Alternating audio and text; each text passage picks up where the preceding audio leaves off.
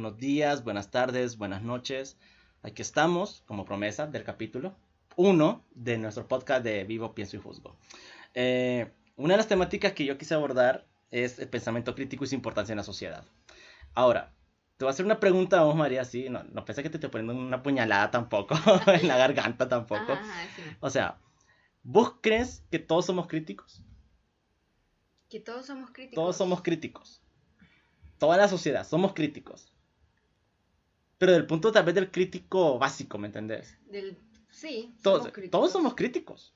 Y fíjate que poco estoy leyendo como un, un, eh, un artículo de que, que cuando, cuando, vos sos una persona crítica, todos son críticos, pero de los prejuicios. Uh de los prejuicios y de tus pensamientos, pero lo que te constituyen como persona. O sea, de la base de tu, de tu pensamiento actual, donde no has modificado ciertos pensamientos, ciertas ideologías, eh, ciertos principios, de modificarlos, ¿me entendés? Entonces voy a eso.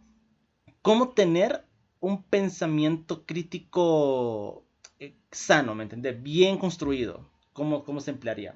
Creo que para construir un pensamiento crítico vos tenés que de cierta forma abandonar y comenzar a cuestionar lo que sos. De por qué sabes lo que sabes, por qué pensás lo que pensás, y así abordo este tema, pues, ¿me entendés? De por qué pienso lo que pienso. Y ahí lo abordo. Y creo que ese es el arranque primero para tener un pensamiento crítico sano. No sé. ¿ahí? Sí, yo ahí lo que te puedo decir es que cuánto, cuánto nos enseñan a nosotros a pensar críticamente desde la escuela. Porque yo pienso que es ahí el primer lugar donde te deberían de enseñar pensamiento crítico y no como tal, como te enseñan la filosofía, por ejemplo, en la universidad, que eh, llega tu docente al aula y te dice, hoy vamos a hablar de pensamiento crítico. No, sino es llevar a los niños desde básica al pensamiento crítico en pequeñas dosis llevarlos a través de ciertos problemas de la vida cotidiana para que ellos puedan llegar a una solución, ¿verdad? Y que ellos puedan reflexionar sobre esas acciones que ellos toman. A veces incluso cuando están ahí en la misma aula de clases y le están haciendo bullying a un niño. O sea, ¿cuántos niños se sientan a pensar en por qué eso está bien o está mal? Y cómo se puede mejorar. Pero seamos honestos, en la escuela se está enseñando pensamiento crítico aquí hay un punto que sí me llama mucho la atención, fíjate, porque hay un filósofo y es maestro que se llama Carlos, Carlos Núñez. Está vivo, está vivo, está muerto, porque la gente siempre intenta citar a personas muertas, va. Eh, fíjate que él decía que está el protopensamiento. El protopensamiento tiene tres elementos que todo niño presenta. Él observa, eh, tiene la parte de la curiosidad y después cuestiona. O sea, el pensamiento crítico de un niño es muy diferente al pensamiento crítico de un adulto. O sea, para mí el niño no es crítico. El niño solo está indagando y tiene curiosidad, pero no está siendo crítico. Esa es la diferencia para mí para, con respecto a los niños. De, ellos solo están observando, no, hacen la observación, después se tienen una curiosidad por eso y después se hacen la pregunta. Es como, por ejemplo, eh, cuando un niño te pregunta, ¿por qué la luna no está persiguiendo? Ahí. O sea, el niño no está Solo, tuvo una curiosidad y hizo una observación. Y es cuando aborda a las personas mayores de, hey, ¿por qué la luna nos está persiguiendo? Y es cuando dar una respuesta coherente. A ese punto voy. O sea, para mí, los niños, de cierto punto, son críticos, solo están indagando en su contexto real. Ahora, el pensamiento ya adulto o joven, creo que ya es más diferente. Yo ahí sí creo que voy a diferir con vos. Ok. ¿Por qué? Estuve hace unos, bueno, ya hace buen tiempo, el año pasado, estuve en unas conferencias de tecnología educativa, te había contado, ¿verdad? Y eran de América del Sur. Y justamente había un docente, un pedagogo español, que él nos estaba enseñando ciertas actividades que se pueden hacer con los niños en tecnología, ¿verdad? Pero esa actividad fue la que más me impactó. Él, eh, eran niños de prebásica, conste, de prebásica. Entonces los niños iban a su clase normal, su aula normal, ¿verdad? Como típica aula, con dibujitos, etc. Bueno, al día siguiente que llegan los niños, ven que el aula está diferente. ¿Por qué? Porque él empezó a poner un montón de imágenes de diferentes realidades de África, donde se ven personas tristes por a saber qué motivo, ¿verdad? Por diferentes motivos que pasan en África, personas alegres, personas llorando, personas durmiendo en la calle. Y entonces eso eso llevó a los niños a ver cada imagen, ¿verdad? Y entonces ellos empezaron a preguntarse sin necesidad que el docente, el docente solo puso las imágenes, ¿verdad? Y los niños empezaron a preguntar por qué esta persona está llorando. ¿Qué pasó para que esta persona llorara? Y habían niños que empezaron a hablar entre ellos, porque eso él lo iba diciendo y lo iba documentando con fotos y todo. De por qué estaban pasando esas situaciones. Entonces, el docente al final les empezó a explicar, ¿verdad?, de que no solo existe la realidad de ellos, sino que hay diferentes realidades a nivel mundial, ¿verdad? Exacto. Entonces, que ellos les empezó a preguntar qué creen que estaba pasando con esas personas en esa imagen, por qué tenían esa cara en esa imagen. Y todos los niños empezaron a comentar, esta persona está llorando quizás por esto, esto, esto, y por esas razones. Y luego ellos, una niña, había una niña que, porque miraba que la mujer estaba llorando y creía que una forma de calmarla era durmiendo, abrazándola y se quedó dormida en el suelo con la foto de la persona, ¿entendés? Entonces creo que sí podés llevar a los niños, como te digo, en cierta dosis, porque un niño obviamente no te va a decir por qué tu gobierno está malo, ¿verdad? Porque recordemos que vamos a irlo haciendo por niveles. Entonces, por eso te digo, el, pensamiento crítico sí se puede enseñar desde la niñez, pero no vas a empezar con temas fuertes como los adultos lo hacemos o los adolescentes. Es que ese punto voy yo. O sea, con los niños no vas a vincularlo del protopensamiento. Porque cuando vos me planteaste esa postura de esa didáctica que se aplicó, es como, le pongo imágenes, le pongo varios contextos. O sea, el niño primero observa, curiosea y después preguntó. Obviamente que viene el docente, tiene que explicar ahí el pedo. Entonces creo que hay un punto donde sí aplica el pensamiento crítico, pero en un nivel como más, como, como un término muy pedagógico de como más pedagógico, ¿me entiendes? Como más para niños, no para adultos. Entonces, de cierta forma, vos y yo, hasta el momento de hoy, y no solo vos y yo, sino todas las personas que nos escuchan, o sea, todo este asunto, todos somos, tenemos el protopensamiento. Siempre vamos a observar algo. Después siempre vamos a tener una curiosidad. Y después vamos a buscar la pregunta. Obviamente que vamos a buscarlo con, o sea, con, con, datos, ¿me entendés? Con datos, con pensamientos, con teorías. O sea, vamos a buscar una lógica. Entonces, sí quería abordar eso de pensamiento crítico. Porque, de cierto modo, ahora, ¿qué pasa con el adulto con el pensamiento crítico? Ahí, ahí como te quería clavar esa. Donde, ¿qué pasa con el pensamiento crítico con los adultos? Porque hay muchas personas que tienen unos prejuicios que les cuesta desvincularse de sus prejuicios. Porque si no te desvinculas de tus prejuicios, no vas a, tener un buen pensamiento crítico bien estructurado. Tenés que desvincularte o por lo menos cuestionarte. No te estoy diciendo que tenés que abandonarlos del todo. Obviamente que vas a conservar unos. Y eso es una parte muy importante, al menos para mí, aclarar. Cuando una persona quiere tener un pensamiento crítico y dice, ah, tengo que abandonar de mis prejuicios, tengo que abandonar de mis ideologías, tengo que abandonar... No, lo que pasa es que las ideologías, los principios, los ideales nunca, no se eliminan, se modifican. Y después, a través de esas nuevas modificaciones, vas a tener otro pensamiento crítico. Y después, eso no quiere decir que termina. Vas a tener un gran proceso de evoluciones metafísicas, por así decirlo, espirituales, morales, un montón. O sea, quería aclarar en eso, de el pensamiento crítico hoy en día.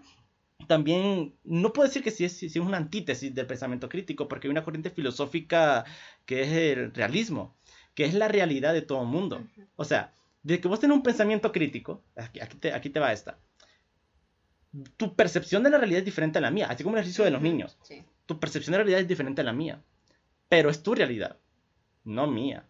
Y decir que yo tengo también mis expectativas y experiencias para, hacer, para construir mi pensamiento crítico. Entonces voy a eso. Es que también qué problema es, bueno, porque ya ahí dijiste algo bien que podría ser hasta cierto punto complejo, ¿verdad? porque si ya depende de tu realidad, ¿verdad? Y la tu tuya. Punto de vista, ajá, es que hay una antítesis. Es bien, ajá, es bien difícil. Pero tiene que haber un punto neutro en el que podamos compartir, ajá, compartir los dos el mismo pensamiento crítico, ¿entiendes? Llegar a una conclusión como tal. Pero ¿qué pasa, por lo menos en nuestro país, verdad? Y eso es lo que puedo criticar. Y estaba leyendo yo que había una, bueno, una teoría psicológica que se llama el efecto bandwagon. Y habla, bueno, que nuestro caliche sería el típico carreta. El carretón. El carretón. Ajá, el que no es, esa, bueno, en nuestro país es esa persona que no piensa solo sigue la corriente no tiene criterio ajá exacto no, no tiene criterio exacto entonces te das cuenta de que cuántas personas no son así, o sea, a tu alrededor, tus propios amigos. Y eso lo puedes ver hasta en la universidad, que vos decís, propones, vamos a hacer esta exposición de esta forma. Sí, sí, sí, está bien. Ellos no les importa modificar nada, o sea, se acomodan a tu pensamiento. Entonces, si lo ponemos así, ¿por qué tenemos este tipo de gobernantes? Porque la gente se acomoda a ese pensamiento mediocre y no se atreven a pensar más allá. O sea, ¿de qué me está ofreciendo esta persona? O si lo que está haciendo es correcto o no. Sino que simplemente dicen, bueno, está bien, no me importa. Sí, fíjate que es algo muy importante que se aclaraste de ideología en cierto punto.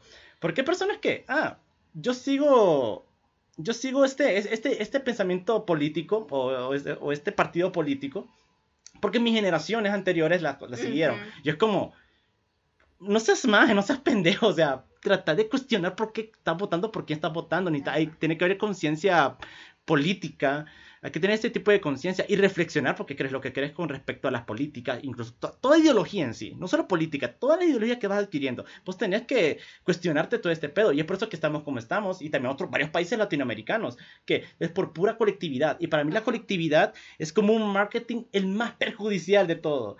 Los pensamientos colectivos son como es un cáncer, porque las personas solo están dejándose llevar por lo que dicen las masas y no su pensamiento individual. Y es cuando vos tenés un pensamiento crítico bastante sano y estructurado, es cuando, ah, ok, me voy contra las masas. Ahora, me, pregunto, ¿por qué estoy con estas masas? ¿Qué, o sea, ¿qué miran estas masas a esas personas que nos no están ofreciendo algo? ¿O porque es como un personaje político, un personaje religioso? ¿Por qué? Ahí, creo que es de estructurar muy bien eso, de las personas que tengan un pensamiento crítico y bastante individual. Que, y reconocer que el pensamiento crítico es una libertad que vos tenés que tener. Es una libertad de, o sea, como que nadie está oprimiendo. De, no, vos tenés que pensar así. No, el pensamiento crítico es una libertad que vos tenés que adquirirlo. Y reconocer, como decía Peter McLaren en su libro La Pedagogía de la Liberación, la persona para ser liberada y reconocer para, ser, para tener los primeros pasos para una liberación es reconocer que sos oprimido, reconocer que estás encarcelado dentro, de un sistema, dentro de una ideología, es reconocer todo eso. Y cuando vos ya reconoces que sos una persona oprimida, que sos como esclavo, ah, ok, entonces aquí yo quiero quitarme estas cadenas. Creo que hasta ahí yo abordaría yo. No todo el tema porque esto se puede seguir desenvolviendo. ¿Algo más? O sea, yo voy a este plan, me entender, va. Otro de los puntos que quería aclarar también es cómo utilizar el pensamiento crítico como una herramienta. Porque fíjate que he observado que la sociedad, hay muchas cosas muy deprimentes en la sociedad. Y veo como estas cosas deprimentes, como tantas problemáticas como movilidad social, varios éxodos de, de, desempleo y muchas personas por eso se van a otros países. De cómo utilizar el pensamiento crítico como una herramienta porque eso tiende a generar depresión, una melancolía. Y veo que estas personas, ciertas personas, un grupo, tienen como esto de, ah, esto me hace daño, esto me pone triste, y se quedan solo con la tristeza, me solo se quedan con la depresión. Ahora, creo que para mí el pensamiento crítico puedes abordarlo como una herramienta de reflexión y cómo abordar la problemática. Sí, pero es que ahí, vaya, o sea, el problema también de que vos utilices el pensamiento crítico, ¿verdad? Que, que tengas esa capacidad de reflexionar, de analizar las situaciones, pero al final, Fernando, de ¿qué tanto te sirve a vos, verdad? Reflexionar si no estás haciendo algo para cambiar esa realidad. Porque, o sea, podrás decir, podrás juzgar mucho, por ejemplo, las situaciones que pasan acá en cuanto a nuestro gobierno, ¿verdad? Eh, todos los problemas que estás contando de la gente que se va, que migra a otros lados, eh, la falta de empleo, o problemas ambientales, o X problema, ¿verdad? X situación. Pero vos decís, está pasando esto por esto y esta razón, pero ¿qué estás haciendo vos para, cambiar para cambiar eso? Porque al final a mí de nada me sirve decir cómo quisiera que la educación en Honduras fuera diferente, me gustaría que se aplicara esto, esto y esto. Cuando no, no, está dando un poder para cambiarlo. Y aunque me digan, no, pero es que como yo no tengo ningún puesto, ¿verdad? Y ningún lugar importante para hacer algo, pero ¿qué te hace creer el hecho de que si vos hicieras un proyecto, lo plantearas y lo vas a dejar, ¿qué tal? Puedan haber posibilidades de que puedan empezar a aplicar ese proyecto que vos estás enseñando, demostrando, porque a veces hay tantas personas incapaces allá afuera, porque vos y yo lo sabemos en nuestra área educativa, ¿verdad? ¿Cuántas personas están haciendo el currículo nacional? ¿Cuántas personas están trabajando en las planificaciones? Y realmente ellos no tienen idea de la realidad. Entonces, lo que se necesitan son personas que también se atrevan a alzar su voz y decir, falta esto, hay que mejorar en esto y esto y esto. Porque a veces tenemos tanto pánico incluso de hablar con gente que se está metiendo a política, ¿verdad? Tanto pánico de decir, bueno, mira, yo soy del área educativa, yo entiendo que no es tu área, pero te quiero explicar qué está pasando en nuestra área. A pesar de que vos puedas tener una idea, pero realmente hasta que lo vivís, como dice nuestro podcast, ¿verdad? Hasta que lo vivís puedes juzgarlo. Exacto. Entonces, eso es importante también, porque el pensamiento crítico nos debe servir para solucionar problemas. Exacto. Y por eso que ahí se, crean muchos proyectos, programas, ese tipo de rollos. Mira, aquí te va esta. Me llamó, me llamó mucho la atención lo que dijiste de cómo solucionar un problema. De, pero es que esta es la problemática, al menos para mí. Creo que las soluciones también pueden ser individuales, ¿me entendés? O sea, que porque también muchas personas que no se les educa también cómo generar un cambio desde el pensamiento crítico. O sea, por ejemplo, yo soy una persona que tengo, eh, esto está pasando en mi país, esto, es una gran problemática, que no sé qué, ok, está bien, pero la única forma, por así, por así decirlo, formal, no una forma de anarquía, pero sí formal, por así decirlo, es crear una, una política. Ahora, te pregunto, ¿cuántas personas saben crear una política? ¿Cómo se formula una política? ¿Qué se necesita para hacer una política o, o crear nuevos códigos? Voy a eso o sea, creo que eso es lo importante de qué fundamentos, en qué te está pasando, a crear, crear un diagnóstico social, son un montón de cosas que necesitan para crear una política. Creo que si las personas tuvieran este conocimiento de cómo crear políticas, cómo crear nuevas leyes, de forma individual, sin necesidad de una institución, no, de forma individual y hacerlo como propuesta. Vos no necesitas estar en una política para crear algo de, de leyes, no, vos puedes llegar una propuesta así de la nada. No necesitas estar dentro de la política en sí, pero podés construirla y hacerlo como una propuesta. Así que Creo que es muy importante eso de también brindar, no solo tener pensamiento crítico, sino también brindar la herramienta de cómo, cómo abordarlo de la parte formal y de la parte legal. Si quieres hacerlo de la forma de anarquía, de, destruir tu ciudad, hacer llamas, eh, manifestaciones, está bien. Cada quien, ¿verdad? No, obviamente no quiero desmeritar eso de que la revolución no, no ha ayudado. Claro que no ha ayudado, claro que sí. Pero si te fijas, toda revolución inicia por un pensamiento crítico. Ayudan. Porque si un pensamiento crítico jamás se hubiera hecho eh, este, todas esas manifestaciones, esas revoluciones y tantas revoluciones que nos han ayudado a nosotros para, para los derechos que hoy tenemos. Bueno, no sé si uh, ¿quieres abordar con conclusiones o tienes algo más que agregar? No, creo que siento que ha quedado bien claro el tema sobre el pensamiento crítico y que también nosotros mismos deberíamos de ser capaces de poder encontrarlo, ¿verdad? De poder eh, estudiarlo también y poder enseñarle y ayudarle a las demás personas. A veces no solo es quedarnos nosotros mismos sabiendo que podemos utilizar nuestro pensamiento crítico, ¿verdad? Reflexionar y analizar los siguientes temas, sino también a nuestros amigos que tenemos ahí y que miramos que a veces no se desvían mucho, ¿verdad? Entonces también apoyarlos a ellos, irles enseñando en pequeña dosis así como a los niños, también a ellos, ¿verdad? Porque hay gente que, si ustedes escuchan siempre de adultos, dicen, es como, no, es que yo ya estoy viejo, yo ya no puedo hacer eso, ya no, no puedo aprender, no puedo hacer nada. Y no, no es así, siempre sí podemos seguir aprendiendo. Y entonces, eh, pues eso, de también, aunque sea una persona mayor, también se le puede enseñar a utilizar el razonamiento, ¿verdad? Ya puede reflexionar. Es que eso es importante. Muy bien, como conclusión mía, que yo pondría que, uno, abordando la parte de la niñez, Padres, tíos, padrinos, lo que sea, escuchen a sus hijos. Si sus hijos, hijastros, los sobrinos tienen una pregunta, valórenlo. Porque un niño que no pregunta, o sea, es bastante peligroso. Es peligroso. porque, si, porque si no hay pregunta, lo leí de una, de una neurocientífica que decía, valora el niño, valora el niño que pregunta, eh, valora el niño preguntón. Porque si el niño no pregunta, es porque tiene ausencia de curiosidad y termina ausencia de interés. Entonces, con un niño pregunte algo, y puede ser lo más banal, de por qué, porque el sol brilla o porque la tierra se redonda, pero hay que responderle las cosas. Practicar siempre la curiosidad exacto, con ellos. Exacto, practicar siempre la curiosidad. Punto número dos, al menos de mi conclusión.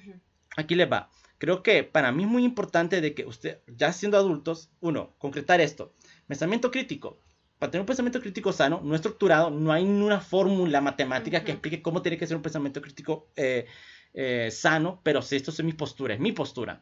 De uno, comienza a cuestionar lo que sabes. Comienza a cuestionar por qué crees lo que crees, por qué sabes lo que sabes.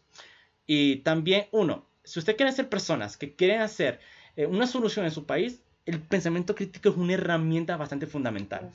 Muy fundamental, y, pero también estudien. Hay de dos formas hacer término individual en un punto de núcleo social pequeño de que, ah, que voy a hacer el cambio en mi comunidad, punto, y termina, está bien. Pero si, si, si quieren irse a lo macro, es como que ya está abordando temas más pesados. O sea, como crear una política, todo ese tipo de cosas. Así que, si usted quiere hacer algo macro, estudien cómo, o, comprendan cómo se elabora una política, con nuevas leyes, códigos, Es, y, y esto, esto está al alcance de cualquiera, ese tipo de información. Así que hasta aquí terminaría, al menos de mi parte, eh, mi conclusión, ¿verdad? ¿Algo más? No, considero lo mismo que estabas diciendo, ¿verdad? Practicar mucho la curiosidad, incluso en nosotros los adultos, ¿verdad? Todavía. Siempre, siempre tenemos que practicar la curiosidad. Eh, también siempre hacernos preguntas, ¿verdad? Preguntarnos absolutamente por todo, del por qué y también eh, no solo quedarnos con la información que damos nosotros, que conseguiste en una fuente que te dio tu maestro, tu papá o lo que sea, ¿verdad? Sino también, más. Ajá, y investigar más, ¿verdad? Incluso escuchar otras personas que aunque no sean de, de nuestra postura, pero es importante eh, poder ver diferentes puntos de vista para poder llegar a una conclusión, porque eso se trata el pensamiento crítico, poder llegar a conclusiones, ¿verdad? Contundentes. esto se llama como la dialéctica kantiana, esa que está, este, está ese tridente, una tesis, antítesis, para juntos llegar a una síntesis. Ojo, sí, es importante, también de tener pensamiento crítico es importante esto de si voy a debatir con alguien, que, la palabra debatir no me gusta, será, como más pelea de gallos. Creo que voy más al punto de, si vas a tener una dialéctica con una persona, tenés que garantizarte que sean personas también que sean flexibles de pensamiento, que también estén de acuerdo como adaptarse a tu pensamiento, que pero que juntos pueden llegar a una conclusión. Bueno, creo que eso, ¿cómo terminaría yo? Sí, yo creo que también ahí queda, o sea, nuestro el pensamiento crítico y me gusta mucho una frase de Francis Bacon que él dice que el pensamiento crítico es tener el deseo de buscar, la paciencia para dudar y la afición de meditar. Ok, me encanta. Muy bien, gente, eso sería todo. Eh, ¿Cuánto llevamos? Ah, 20 minutos. Eficiencia, eficiencia.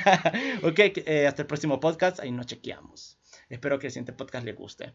Y este también. Sí, ojalá. Bueno, adiós. nos vemos.